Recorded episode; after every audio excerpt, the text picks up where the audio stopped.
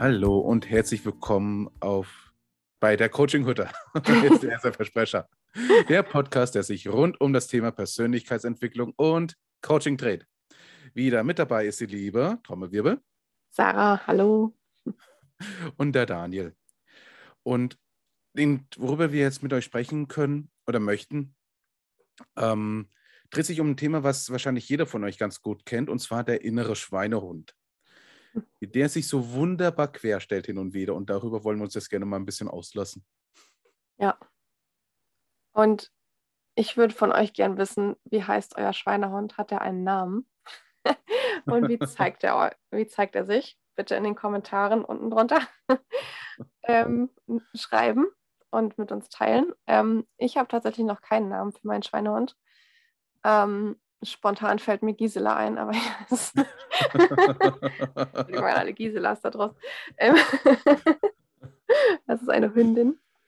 Ähm, Schweinehund, was, was, was tut der eigentlich? Also ich finde, der ist so dafür da, dass man schön in dem gewohnten Metier bleibt. Also da, wo man sich auskennt, wo man sich eingerichtet hat auf dem Niveau, mhm. möchte der einen halten. Also so, ne, machen wir mal ganz ruhig jetzt und bleiben wir mal hier und ähm, den, den Zustand will er erhalten, den er kennt, also in der Komfortzone bleiben.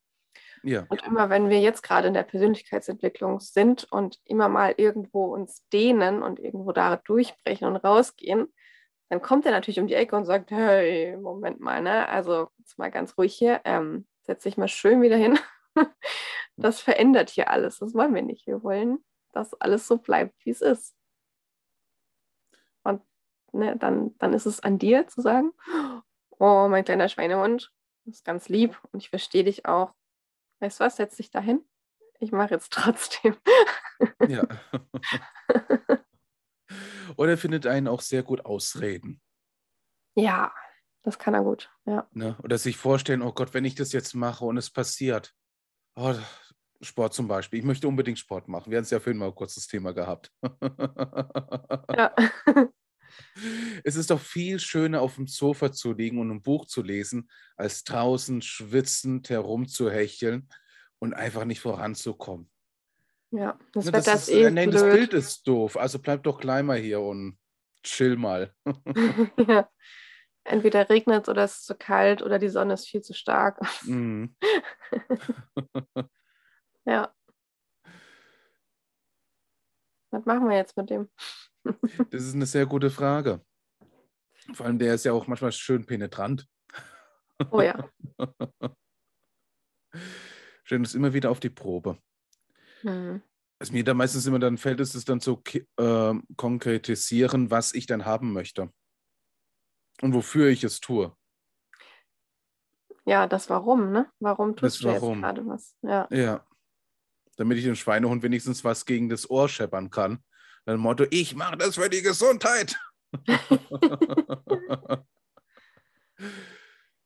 Ja, und ich glaube sogar nicht mal nur in Anführungszeichen, also ja, auf jeden Fall ne, so für die Gesundheit, aber es muss wirklich aus dem aus dem Innen herauskommen, ne? nicht aus dem Verstand, der sagt, ja, aber es wäre jetzt sinnvoll, wenn du wieder joggen gehen würdest, weil das würde dir, ne, würde dir gut tun. Und es gibt auch viele Studien, die das belegen, sondern wirklich so ein, aus dem Innen heraus überzeugt, ja, ich will das jetzt, muss das jetzt für mich machen irgendwie.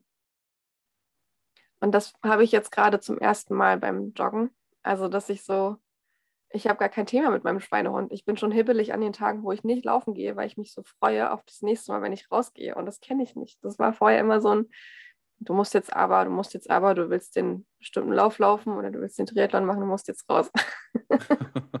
so, und jetzt ist es so, ja, ich kann laufen gehen. das ist total crazy. Also irgendwie hat sich jetzt Anfang Februar, Ende Januar da irgendwas umgestellt in meinem Warum. Also irgendwie mhm. kam da was rein. Ja, oder so eine innere Überzeugung kann dabei auch sehr gut helfen. Einfach zu wissen, das ist es, was ich tun möchte. Ich meine, wir haben es ja, für, das finden ja schon die Komfortzone. Ne? Der ist ja derjenige, der da drin bleiben möchte. Sobald eine neue Gewohnheit hinzukommt, meldet er sich ja gerne. Ne? Und will uns ja immer wieder zurück in die Komfortzone. Ne? Ein Teil von uns möchte das ja auch, ach komm, dir ist doch so gemütlich, bleib doch da. Ähm, Der hat, bestimmt, der hat bestimmt auch einen Magnet in die Couch eingebaut, der Schweinehund. Absolut. Absolut. Der hat es dran genäht.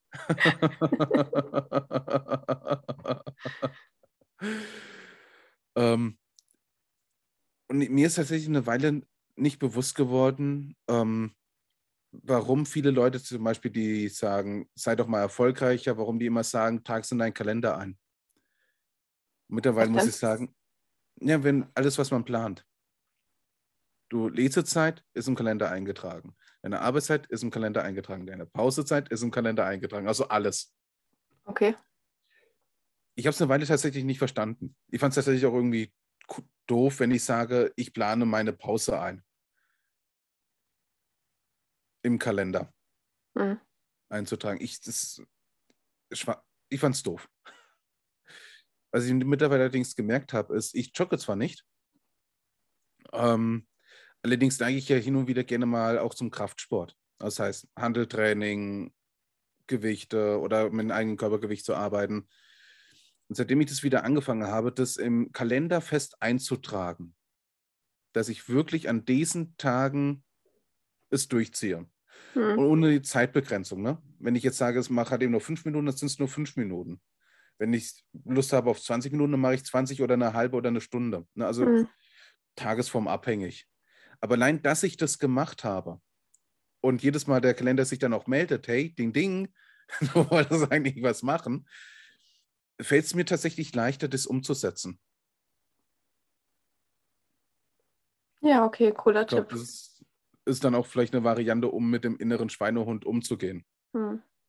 Und wenn wir schon bei Sport sind, ist es ja eigentlich egal, ob man es jetzt eine Minute macht oder eine zwei Minuten macht. Hauptsache, man macht mal irgendetwas. Und das, ja, das ist aber schon wieder die Krux, ne? Also. Ja. ja, das, ja, aber ich gehe jetzt worauf ich hinaus möchte, dieses, ich muss alles perfekt machen. Ja, ja. Ich muss ja, perfekt ja, starten. Ja. Nämlich, wenn man schon gleich den Gedanken hat, ich muss perfekt starten und man weiß, ich schaffe das doch eh nie, hm. ja, wie du dann überhaupt anfangen? Ne, das ja. feuert ja der innere Schweinehund ja noch stärker. Ja. Ja, total. Das Gute ist, der, der Schweinehund gewöhnt sich auch an einen neuen Zustand, an, neu, mhm. eine neue Komfortzone. Also es lohnt sich, ihn mitzunehmen und ihn zu übergehen. Das muss ich mal kurz zwischenschieben. Ja. Äh, eigentlich hatte ich aber gerade noch einen anderen Gedanken. Warte. Hm. Okay, er ist weg. Okay. Der kommt wieder. Ja. Ach so, es ist so wichtig, dass es wirklich was ist, wo du motiviert aus dem Herzen heraus bist, dass du wirklich sagst, das möchte ich jetzt wirklich in meinem Leben verändern. Nicht, mhm. weil der Verstand das sagt, weil das irgendwie logisch ist, sondern weil du so richtig Bock darauf hast. Und dann, wie Daniel auch gesagt hat, in kleinen Schritten anfangen und nicht gleich wieder die Messlatte hochlegen. Also ich habe jetzt auch nicht angefangen und gesagt, okay, ich laufe jetzt gleich oder ich trainiere jetzt sofort für den 10-Kilometer-Lauf, sondern ich habe da alles rausgenommen an jeglichen äh, Glaubenssätzen, die ich so hatte. Das war auch ein harter Prozess, das alles wieder rauszunehmen, was ich vorher so drin hatte, dass man schnell laufen muss, dass man nicht äh, stehen bleiben darf, dass man nicht gehen darf, weil das, ne, es ist ja ein Zeichen von Schwäche oder so. Mhm. Ähm, habe ich alles rausgehauen und ich bin am Anfang super viel gelaufen und gewalkt, weil ich einfach nicht konnte. also ich bin am Anfang ganz wenig nur gejoggt und ich, ich habe es einfach gemacht. Ich hatte einfach Freude dabei und es war mir total egal, ob ich jetzt, wie viele Kilometer ich jetzt laufe. Ich habe es bis jetzt nicht nachgeguckt, wie weit die Strecke ist, die ich da immer gehe. Ja. Also keine Ahnung. Ich habe einfach nur Freude dran und das ist so viel Lebensqualität wieder. Ja, aber auch den Fokus darauf zu haben, dass es Freude macht. Ja. Das, glaube ich, beizubehalten, ist dann auch manchmal eine Herausforderung. Hm. Ja, da bin ich auch gespannt.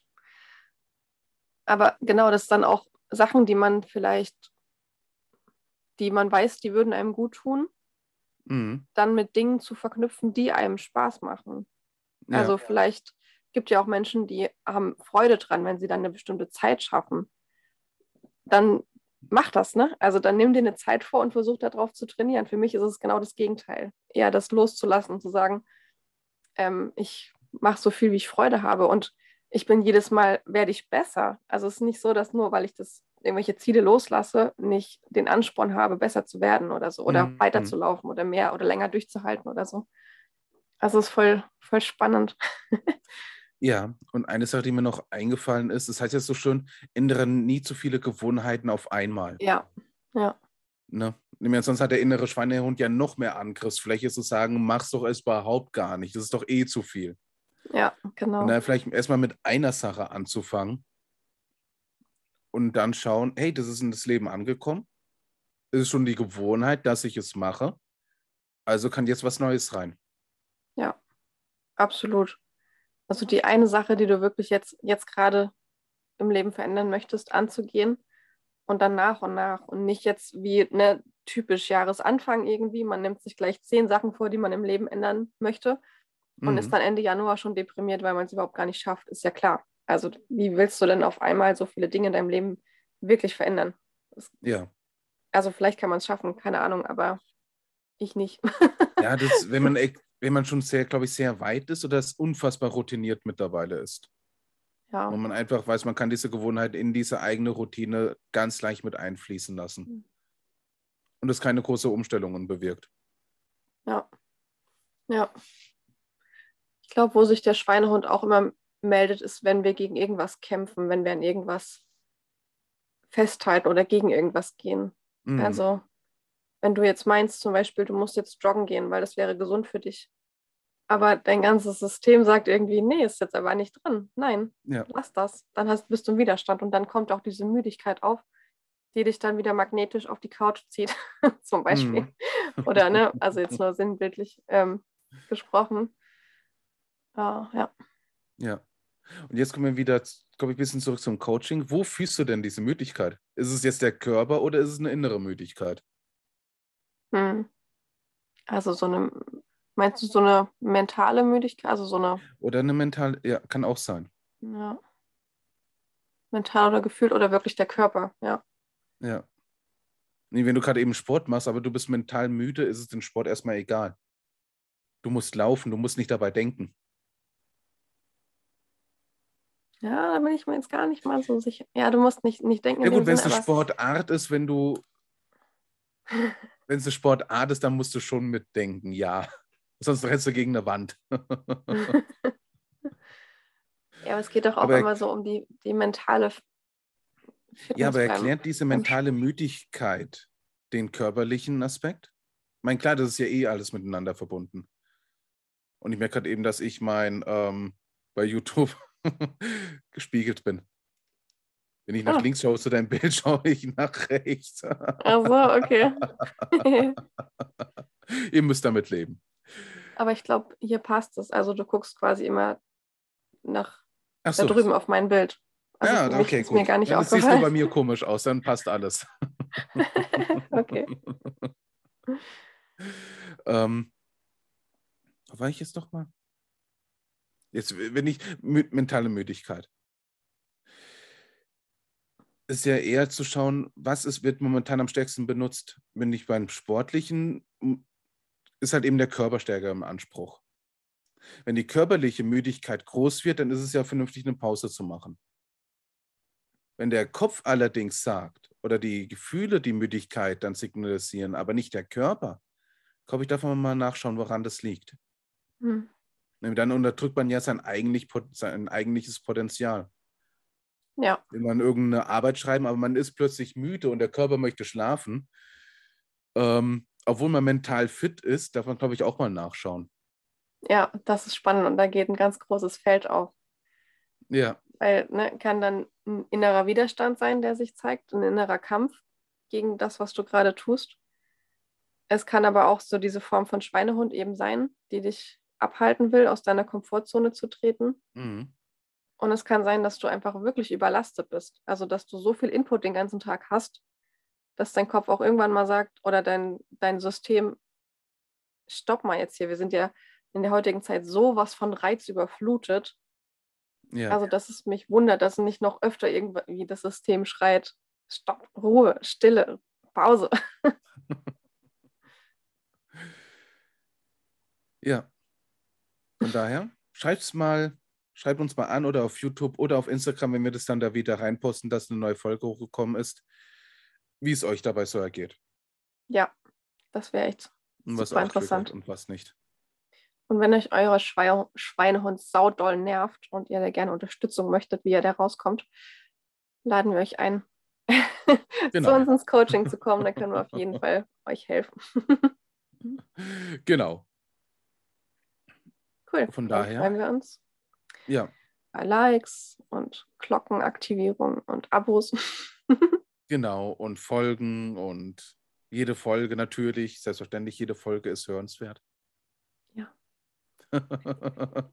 Diejenigen, die auf Spotify gerade eben zuhören, ich habe gerade eben sehr wissend genickt, damit ihr ein bildliches Vorstellungs-, damit ihr ein Bild von mir gerade eben habt, wieso die Stille gerade eben da war. genau.